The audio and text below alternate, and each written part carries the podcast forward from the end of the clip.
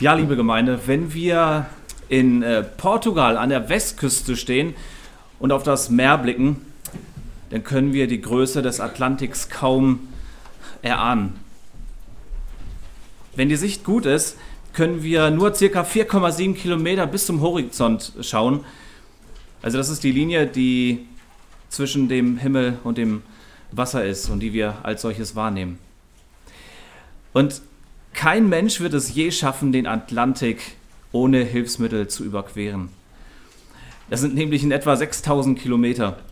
Selbst ein eiserner Wille gepaart mit ganz viel Disziplin ähm, wird uns nicht dabei helfen und wird uns auch nicht viel bringen.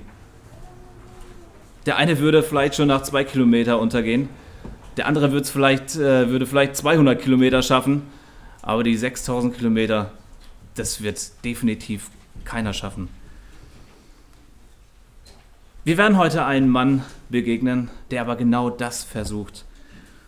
Der versucht, den Atlantik ohne Hilfsmittel zu überqueren. Der aber seine dramatische Notlage nicht erkennt. Und wir wollen uns diese Begebenheit einmal durchlesen. Wir finden das in Lukas 10, Kapitel, 25, äh, Kapitel 10, Vers 25 bis 37. Und das ist auch auf dem äh, Gottesdienstzettel aufgedruckt. Und siehe, ein Gesetzesgelehrter trat auf, versuchte ihn und sprach, Meister, was muss ich tun, um das ewige Leben zu erben? Und er sprach zu ihm, was steht im Gesetz geschrieben? Wie liest du? Er aber antwortete und sprach, du sollst den Herrn, deinen Gott, lieben mit deinem ganzen Herzen und mit deiner ganzen Seele und mit deiner ganzen Kraft und mit deinem ganzen Denken und deinen Nächsten wie dich selbst. Er sprach zu ihm, Du hast recht geantwortet, tue dies, so wirst du leben. Er aber wollte sich selbst rechtfertigen und sprach zu Jesus, Wer ist denn mein Nächster? Da erwiderte Jesus und sprach, Es ging ein Mensch von Jerusalem nach Jericho hinab und fiel unter die Räuber. Die zogen ihn aus und schlugen ihn und liefen davon und ließen ihn halbtot liegen, so wie er war. Es traf sich aber, dass ein Priester dieselbe Straße hinabzog, und als er ihn sah, ging er auf der anderen Seite vorüber. Ebenso kam auch ein Levit, der in der Gegend war, sah ihn und ging auf der anderen Seite vorüber. Ein Samariter aber kam auf seiner Reise in seine Nähe, und als er ihn sah, hatte er Erbarm, und er ging zu ihm hin, verband ihm die Wunden und goss Öl und Wein darauf hob ihn auf sein eigenes Tier, führte ihn in eine Herberge und pflegte ihn. Und am anderen Tag, als er vorzog, gab er dem Wirt zwei Denare und sprach zu ihm, pflege ihn. Und was du mehr aufwendest, will ich dir bezahlen. Und wenn ich wiederkomme, welcher von diesen dreien ist dein, deiner Meinung nach nun der nächste dessen gewesen, der unter die Räuber gefallen ist? Er sprach, der, welcher die Barmherzigkeit an ihm geübt hat. Da sprach Jesus zu ihm, so geh du hin und handle ebenso. Diese Geschichte ist einer der bekanntesten Geschichten, die uns äh, Jesus hier erzählt. Jesus hat ähm, sich öfters Geschichten mit ganz viel Aussagekraft ausgedacht. Durch diese Geschichten oder durch diese Gleichnisse ließen und lassen sich geistliche Wahrheiten sehr, sehr gut darstellen sehr gut behalten und auch sehr gut verdeutlichen. Diese Geschichte des barmherzigen Samariters ist sehr bekannt. Man erwähnt diese Geschichte, wenn man jemanden, ähm, wenn, wenn jemand ungewöhnlich freundlich ist oder ähm, überdurchschnittlich aufopferungsvoll. Wir nennen Menschen barmherzigen Samariter, die Menschen in ganz großer Not aufnehmen und ihnen hingebungsvoll helfen. Man machte einem, man macht einem ein sehr, sehr großes Kompliment, wenn man ihn barmherzigen Samariter nennt.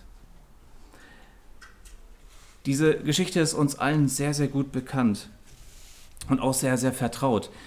Selbst äh, unter den Nichtchristen gibt es sehr viele, die mit dieser Geschichte etwas anfangen können. Und diese Vertrautheit kann uns aber leider dazu verleiten, äh, dass wir wüssten, worum es hier geht worum es hier in dieser Geschichte wirklich geht und was es eigentlich vermitteln wollte. Und leider wird der Sinn dieser Geschichte oft völlig verdreht und falsch gedeutet. Warum erzählt Jesus hier diese Geschichte? Also was ist der Grund dafür, äh, warum er überhaupt diese Geschichte hier erzählt? Also die Frage ist, was ist denn eigentlich der Sinn dieser Geschichte? Und die meisten würden sagen, dass diese Geschichte aufzeigt, wie man einen Notleidenden helfen soll. Andere darum, äh, aber darum geht es hier nicht wirklich. Hier geht es in Wirklichkeit darum, wie man das ewige Leben erbt. Das ist nämlich die Frage, die das ganze Gespräch einleitet. Diese Geschichte steht genau in diesem Zusammenhang. Also diese Geschichte steht in diesem Sinnesabschnitt und schließt dieses Gespräch auch ab. Und äh, wenn ihr euch eine Überschrift äh, für diese Predigt notieren wollt, dann äh, lautet sie, das Gesetz klagt uns an. Also das Gesetz klagt uns an. Und warum es uns anklagt, das wollen wir uns jetzt einmal zusammen anschauen. Vers 25. Wer war dieser Gesetzesgelehrte? Ein Gesetzesgelehrte war einer, der das äh, mosaische Gesetz und das jüdische Gesetz sehr, sehr gut kannte.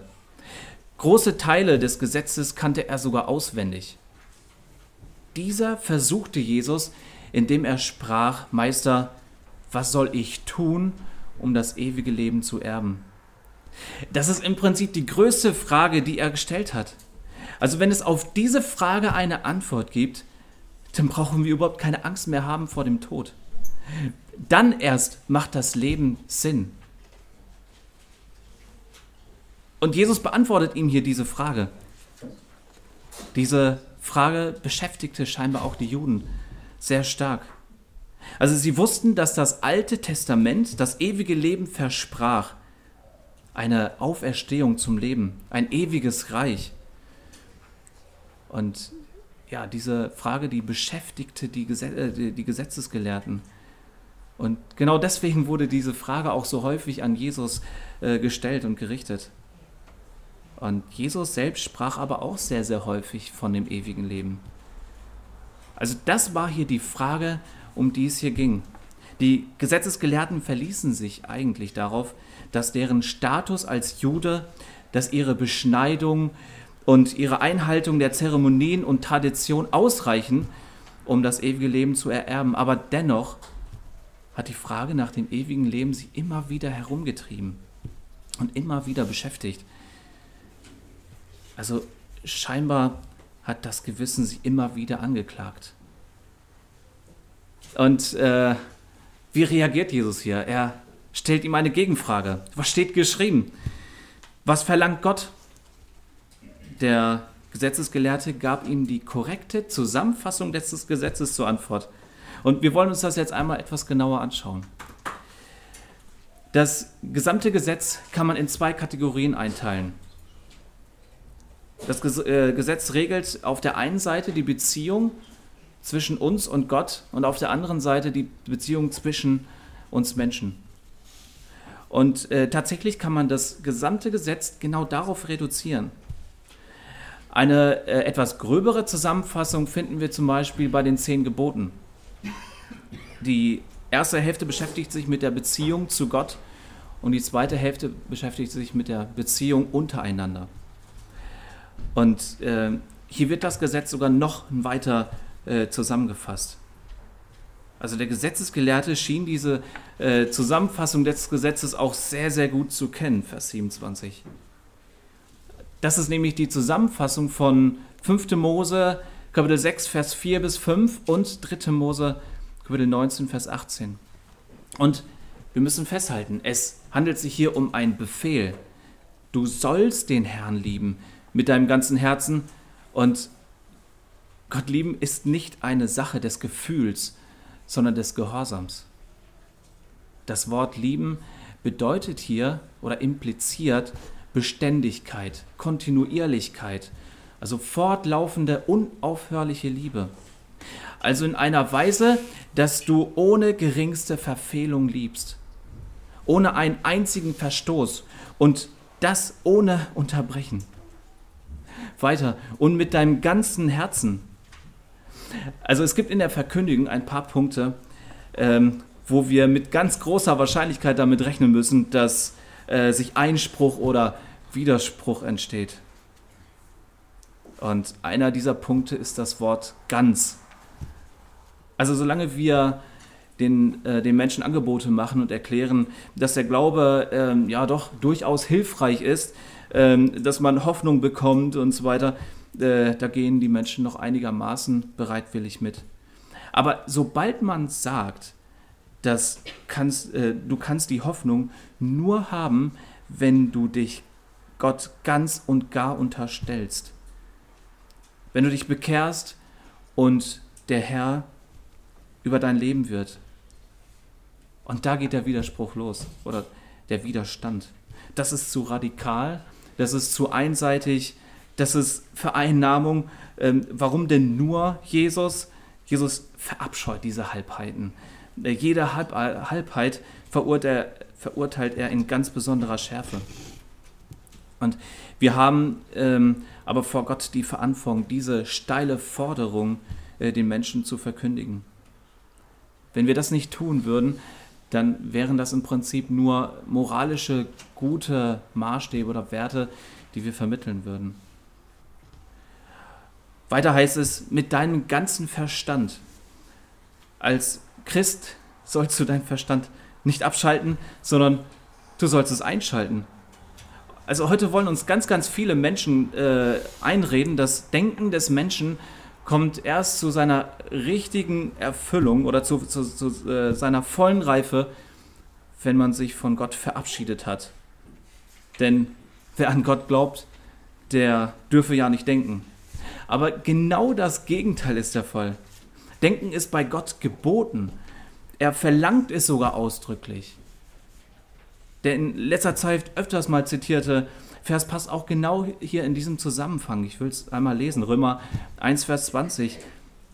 Denn sein unsichtbares Wesen, nämlich seine ewige Kraft und Gottheit, wird seit, wird seit der Erschaffung der Welt an den Werken durch Nachdenken wahrgenommen, sodass sie, und gemeint sind alle die, die nicht wiedergeborene Kinder Gottes sind, keine Entschuldigung haben. Also wie? Durch Nachdenken. Also Gott hat uns einen Kopf auf die Schulter gesetzt und äh, dieser ist aber nicht dafür da, um sozusagen als Abstandshalter für die Ohren zu, äh, da zu sein, sondern ähm, Gott hat jeden eine ganze Menge Gehirnzellen in den Kopf gesetzt. Und wozu? Damit wir ihn benutzen. Gott hätte auch eine ganze Menge sozusagen Material da oben einsparen können ähm, und unseren Kopf noch sehr viel kleiner machen können. Aber nein, das wollte er nicht. Er hat uns, er hat uns einen Kopf äh, gegeben, damit wir nachdenken. Also warum sollte Gott einen Verstand gemacht haben, um dann uns zu verbieten, diesen zu gebrauchen? Also es ist völlig unlogisch. Um an Gott zu glauben, muss ich nicht das Denken abschalten, sondern ich muss den Widerstand aufgeben. Und Jesus sagt hier, du hast recht geantwortet. Das ist die Zusammenfassung des Gesetzes. Und Jesus zitiert hier 3. Mose Kapitel 18, Vers 5. Tu dies, so wirst du leben. Und das bedeutet ewiges Leben. Also willst du ewiges Leben haben, du kennst die Regel. Lieb Gott und den Mitmenschen makellos und durchgehend. Und im ersten Punkt der Predigt wollen wir festhalten, das Gesetz klagt uns an, Punkt 1, weil wir es nicht halten können. Hier hätte der Gesetzesgelehrte ehrlich sein sollen und äh, zugeben müssen, ich schaffe es nicht. Ich kann Gott nicht in perfekter und makelloser Weise lieben und ich habe es bis hierhin auch nicht im Ansatz geschafft. Ich bin einfach nicht fähig dazu. Ich gebe meine Unfähigkeit zu. Ich verstoße ständig gegen das Gesetz, gegen diesen Standard. Deshalb bin ich sündhaft und ich werde dieses ewige Leben verfehlen, solange ich nicht die Barmherzigkeit und die Vergebung annehme. Aber genau das hätte er hier tun sollen, um das ewige Leben zu erben. So wie der Zöllner in äh, Lukas Kapitel 18 wie, äh, der sich an die Brust geschlagen hat und gesagt hat, Herr, sei mir Sünder gnädig. Und stattdessen kommt hier sein stolzes und sein selbstgerechtes Herz hervor. Vers 29. Er aber wollte sich rechtfertigen. Er wollte sein Gesicht wahren. Und so sagte er, und wer ist mein Nächster? Also er überspringt den Teil, wo es um die Liebe zu Gott geht, im Sinne von, zwischen mir und Gott, da ist alles perfekt, da ist alles im Reinen, da ist alles bestens. Da gibt es überhaupt nichts mehr zu rütteln. Und hier zeigt sie, wie verdorben der Mensch ist, wie durchtrieft er mit Sünde ist. Und wie reagiert Jesus? Lässt er ihn jetzt einfach stehen und sagt, okay, er hat es scheinbar nicht verstanden. Ich möchte lieber die Zeit aufopfern für meine Jünger. Nein, Jesus nimmt sich die Zeit. Und dass sich jetzt hier Jesus überhaupt Zeit nimmt, das ist auch ein Akt der Barmherzigkeit. Jesus erzählt dem Gesetzesgelehrte eine Geschichte und möchte ihm damit zeigen, wie verdorben sein Herz ist. Jesus möchte, dass er erkennt, wie seine wahre Stellung zu Gott ist und ihm aufzeigen, dass auch er einer ist, der gegen das Gesetz verstößt. In der Lesung vorhin haben wir uns den Anfang von Galater 3 angeschaut. Paulus macht den Galatern in Galater 3, Vers 10 sehr deutlich, dass alle, die aus Werken des Gesetzes sind, die sind unter dem Fluch.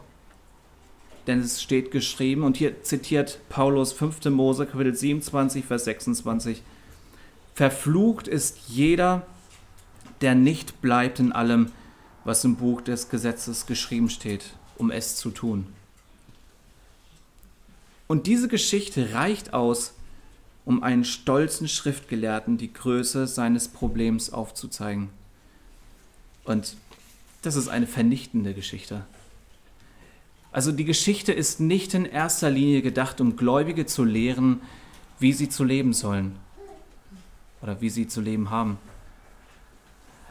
Oberflächlich gesehen scheint die Geschichte eine einfache Geschichte über Freundlichkeit zu sein. Aber das ist diese Geschichte nicht. Sie geht sehr, sehr viel tiefer als das. Die Geschichte, sie dient zur Evangelisation. Die Geschichte wird einem Nichtgläubigen erzählt. Einen selbstgerechten Mann, der nicht in das Reich Gottes gelangen wird. Jesus erzählt ihm das, um ihn von seiner Sündhaftigkeit zu überführen, damit er erkennt, dass er Vergebung benötigt. Und in Jesu Gleichnissen geht es meist um einen Punkt, das er verdeutlichen möchte. Und so ist es auch hier.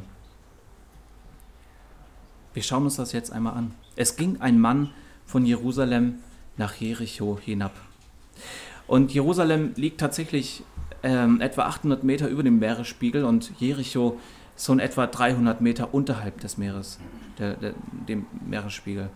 Also das ist eine Differenz von 1100 Metern und ähm, Jericho liegt äh, in, in, etwa 27 Kilometer von Jerusalem entfernt. Diese äh, Straße, die ist sehr, sehr verschlungen und sehr gefährlich. Auf dieser Strecke konnte man sehr leicht abstürzen. Also diese Höhen und Tiefen waren auch eine optimale Bedingung für Räuber gewesen, und diese Straße war den Leuten als eine sehr gefährliche Strecke bekannt gewesen. Und Jesus nutzt diese, ähm, ja, diese Ortschaft und platziert seine Geschichte genau dort hin. Eine Gruppe von Straßenräubern fiel auf ihn her.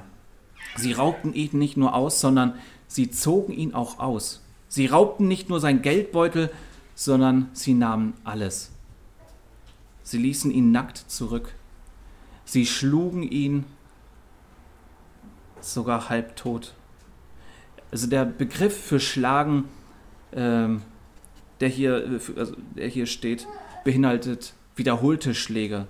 Sie schlugen ihn mit Fäusten. Also sein Zustand war lebensbedrohlich. Er lag im Sterben.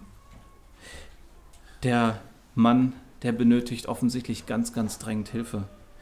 In diesem Zustand und an diesem Ort ist er vollständig auf Hilfe angewiesen. Es könnte viel Zeit ins Land gehen, bis jemand hier vorbeikommt. Die Zeit, die läuft komplett gegen ihn. Der Mann liegt am Straßenrand, nackt und halbtot. Es sieht absolut hoffnungslos für ihn aus. Und Jesus bringt dann hier ein wenig Hoffnung in, die, in diese Geschichte. Ein Priester, ein Priester ging dieselbe Straße entlang. Das ist doch der Hoffnungsträger. Das ist ja die Person, die, die, die Hoffnung in Person. Hier kommt ein Priester, ein Diener Gottes, jemand, der Opfer für Menschen im Tempel darbrachte, jemand, der, den, der die äh, Menschen im Gebet vor Gott darbrachte, jemand, der die göttlichen Tugend auslebt. Ja, es war der Gerechteste, es war der Gottesfürchtigste. Also eigentlich ist das das Ideal. Einer, der das Alte Testament sehr, sehr gut kannte. Er würde bestimmt wissen, dass 3. Mose 19, Vers 34 besagt, wenn man einen Fremden in Not sieht, tut man alles in seiner Macht Stehende, um ihm zu helfen. Und er würde sicherlich auch 2. Mose 23, Vers 4 bis 5 kennen, wenn du das Rind deines Feindes oder sein Esel antriffst, der sich verlaufen hat, so sollst du ihm denselben auf jeden Fall wiederbringen. Siehst du den Esel deines Feindes unter seiner Last erliegen, könntest du es unterlassen, ihm zu helfen? Du sollst ihm samt jenem unbedingt helfen. Und dieser wird es sicherlich gekannt haben und sogar vielleicht gelehrt haben. Und sicherlich wird er das auch tun. Aber diese Hoffnung ist aber nur von ganz, ganz kurzer Dauer. Er sah hin und ging ganz bewusst die entgegengesetzte Richtung. Und für das entschiedene Wegdrehen benutzt Jesus hier das Wort anti. Diese Reaktion verstärkt die Dramatik in dieser Situation. Und wir müssen jetzt nochmal festhalten, es geht hier um Nächstenliebe. Dieser Priester hatte keine Nächstenliebe für diesen Mann. Jesus hat die Frage des Gesetzesgelehrten auf den Kopf gestellt. Nicht, wer ist mein Nächster, sondern wem gegenüber erweist du dich als Nächster? Wie, siehst, wie sieht deine Liebe gegenüber deinem Nächsten aus? Diese Liebe bringt man nicht nur bestimmten Leuten entgegen. Diese Liebe hängt nicht vom Nächsten ab. Und ja, an dieser Stelle ist es wirklich amüsant, aber auch irgendwie erschreckend zugleich, was so einige Kommentatoren aus dieser Stelle machen. Einige führen ihre Gedanken aus, warum der Priester denn nicht zum halbtoten Mann ging. Einer sagt, er ist ja ein Priester und vielleicht dachte er, es sei ein toter Körper. Er dürfe keinen toten Körper anfassen. Wenn er das tun würde, wäre er unrein. Oder ein anderer sagt, es würde einen Unterschied machen, dass er nach Jericho geht und nicht von Jericho nach Jerusalem. Wenn er nach Jerusalem gehen würde, hätte er seine Unreinheit in den Tempel gebracht. Das würde ihm dann nichts ausmachen. Oder ein anderer sagt und behauptet, er hatte Angst gehabt, weil er befürchtete, ebenso zu enden. Er hatte Angst, weil er ja deren nächstes Opfer sein könnte. Oder ein anderer Kommentar äh, beschreibt, er ging nicht äh, zu dem Halbtoten, weil dieser ja vielleicht durch, das, äh, durch, durch Gottes Zorn bestraft wurde. Warum sind diese Aussagen falsch? Das Gesetz verlangt es von ihm und es, das Gesetz schreibt es ihnen schlechtweg vor, dass er zu dem Mann geht und hilft. Und dieser Priester kannte das Gesetz. Die Priester pflegten sogar zweimal täglich diese Zusammenfassung des Gesetzes aufzusagen. Und Jesus fährt dann in Vers 32 fort. Ebenso kam ein Levit.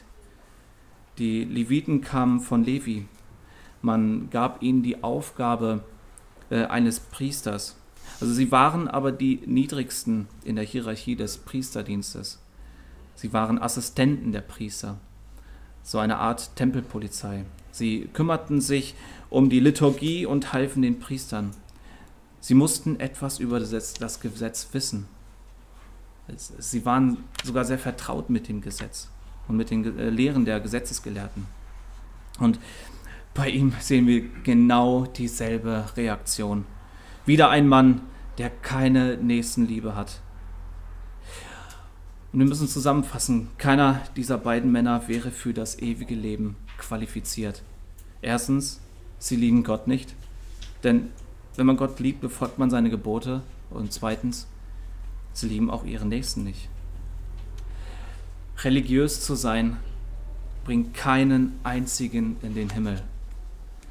Nach außen hin schienen die äh, Gesetzesgelehrten fromme Männer zu sein, aber im Inneren haben sie gegen Gott rebelliert. Und vor ein paar Wochen hat Erich Klaus anhand Malachi 1 aufgezeigt, dass genau diese Religiosität Gottes Liebe in Frage stellt, dass Religiosität äh, Gott entehrt und dass Religiosität schlichtweg Sünde ist. Und die kleinste Abweichung von dem Gesetz hat die Verurteilung zur Folge.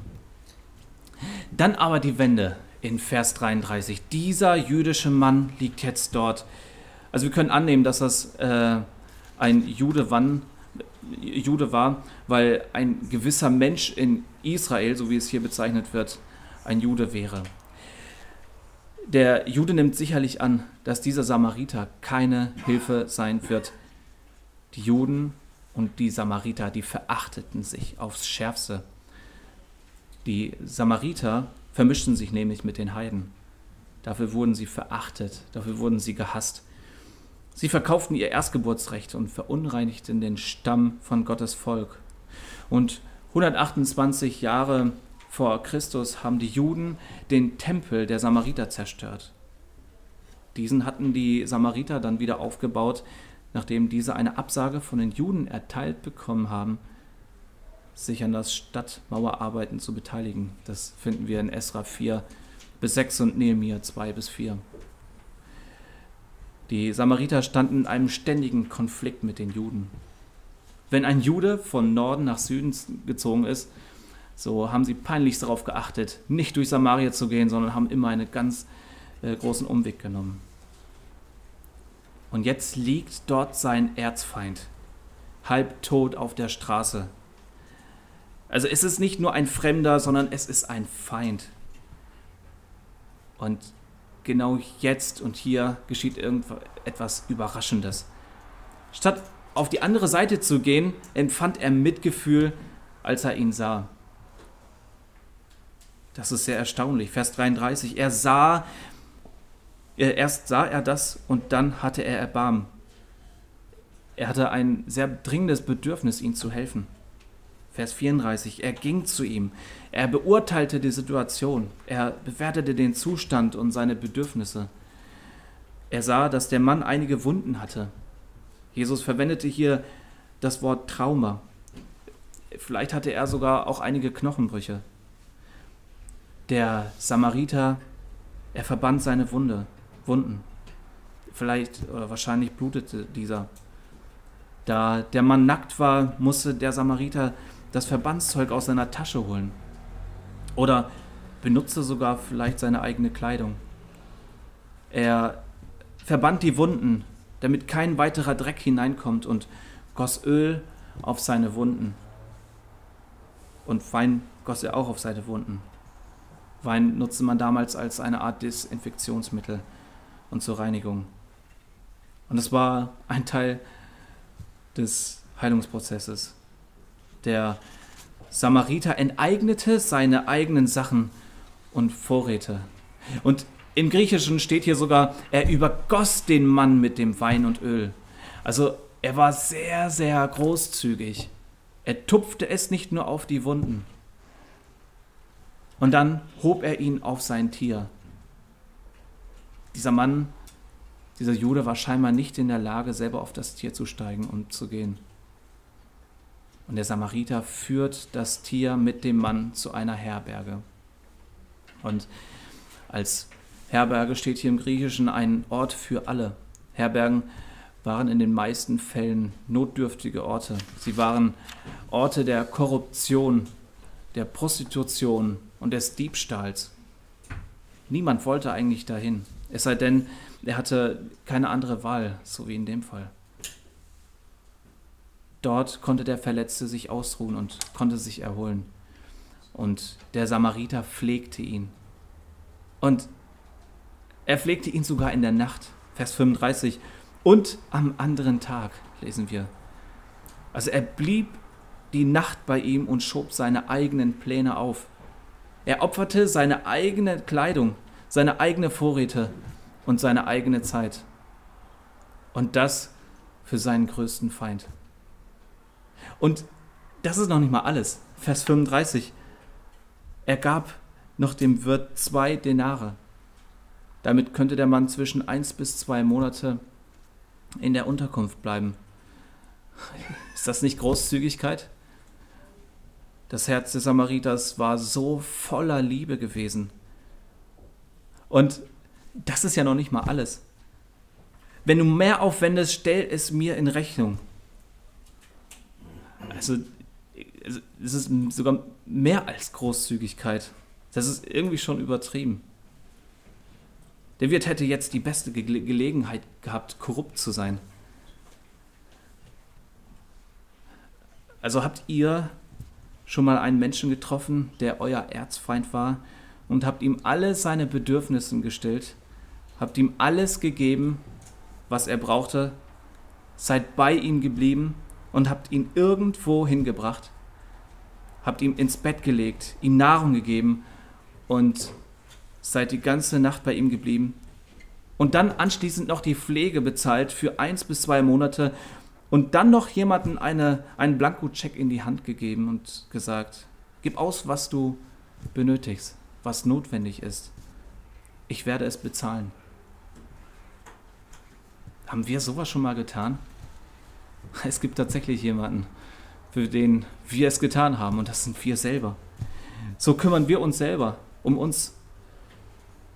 Vielleicht kümmern wir uns so um äh, oder annähernd um einen Freund oder Familienmitglied, aber hier geht es um einen, der nicht in diese Kategorie fällt. Das, was hier steht, das tut man einfach nicht. Also die Frage ist hier auch nicht, ob man es einmal getan hat, sondern ob man das das ganze Leben lang getan hat. Die ganze Zeit so geliebt. Und die Antwort ist ein eindeutiges Nein. Hier geht es um grenzenlose Liebe. Diese Handlung, sprich diese grenzenlose Liebe, ist aber erforderlich, um uns den Weg in das Reich Gottes zu verdienen. Wenn wir so leben, verdienen wir uns den Weg in das Reich Gottes. Und das schafft kein Mensch. Also ihr Kinder, das Gesetz schreibt vor, dass ihr immer euren Eltern gehorsam sein sollt. Und Gehorsam bedeutet, dass ihr das tut, was eure Eltern euch sagen. Und zwar sofort, ohne Diskussion, ohne Bedingungen, ohne Widerrede und ohne Schmollen. Das bedeutet Gehorsam sein. Wart ihr in dieser Weise euren Eltern bis heute gehorsam? Waren wir, die wir erwachsen sind, als wir klein waren, so unseren Eltern gehorsam? Nein. Genauso wie es niemals jemand geben wird, der ohne Hilfsmittel den Atlantik überqueren wird. So gibt es keinen einzigen Menschen, der sich den Weg in das Reich Gottes verdienen wird und verdienen kann. Sprich, alle Gesetze vollständig und immer zu halten. Und genau darum geht es hier, Vers 36. In Vers 36 sagt Jesus dann, welcher von diesen dreien ist deiner Meinung nach der Nächste gewesen? Und der Gesetzesgelehrte sagt korrekterweise, der, welcher an ihm Barmherzigkeit geübt hat. Und er hatte recht. Jesus sprach zu ihm, so geh du hin und handle ebenso. Also in dem Sinne, wenn du das tust, wirst du ewiges Leben empfangen. Und ebenso handeln meint hier, du musst es immer tun, beständig, fortlaufend. Also nochmal, wie sollen wir den Nächsten lieben? Auch der schlimmste Feind soll freigebig, aufopferungsvoll, großzügig, sanft, grenzenlos geliebt werden. So, wie wir uns selber lieben. Jesus sagt, so geh hin und tue ebenso. Und dieser Befehl ist hier eine Anklage. Eine Anklage der ganzen gefallenen Menschheit. Wir können nicht so lieben. Das geht nicht. Wir lieben definitiv nicht so. Und wir werden so auch niemals leben, lieben können. Wir sind völlig unfähig dazu. Und Jesus wollte ihm genau das mit der Geschichte klar machen. Also in Punkt 1 wir, müssen wir festhalten, das Gesetz klagt uns an, weil wir es nicht halten können. Aber was soll genau das bewirken? Es soll Überführung bewirken. Das ist der zweite Punkt, den wir jetzt festhalten wollen. Das Gesetz klagt uns an, zweitens, und möchte Überführung bewirken. Jesus gibt hier dem Gesetz, Gesetzesgelehrten eine weitere Möglichkeit zu sagen, Jesus, ich liebe nicht so. So kann ich nicht lieben. So kann ich nie in das Reich Gottes gelangen. Wenn das erforderlich ist, werde ich das ewige Leben verpassen. Und ich bin meilenweit davon entfernt, von derartiger Liebe. Aber Gottes Liebe ist uneingeschränkt, freigiebig und aufopferungsvoll. Und Jesus steht dort und bereit, ihm Gnade zu gewähren, bereit, ihm zu vergeben. Jesus wollte ihm mit dieser Geschichte aufzeigen, dass er auch nicht ansatzweise imstande ist, aus seinen eigenen Kräften das ewige Leben zu verdienen. Jesus ist bereit, jedem das ewige Leben zu schenken, jedem Barmherzigkeit und Gnade zu gewähren, bereit, Vergebung zu schenken, wenn wir nur bereuen und zugeben, dass wir Sünder sind. Ist der Gesetzesgelehrte hingegangen und hat das getan? Also hat grenzenlos geliebt, so geliebt wie der Samariter in dieser Geschichte? Nein. Konnte er das? Nein. Wird er das Reich Gottes erben, wenn er nicht Buße tut? Auch nicht. Aber wer wird es erben? Alle, die ihre Sündhaftigkeit bereuen, die um Barmherzigkeit und Vergebung von Christus bitten. Und der Lohn für diese Vergebung hat Jesus Christus mit seinem Tod bezahlt. Amen.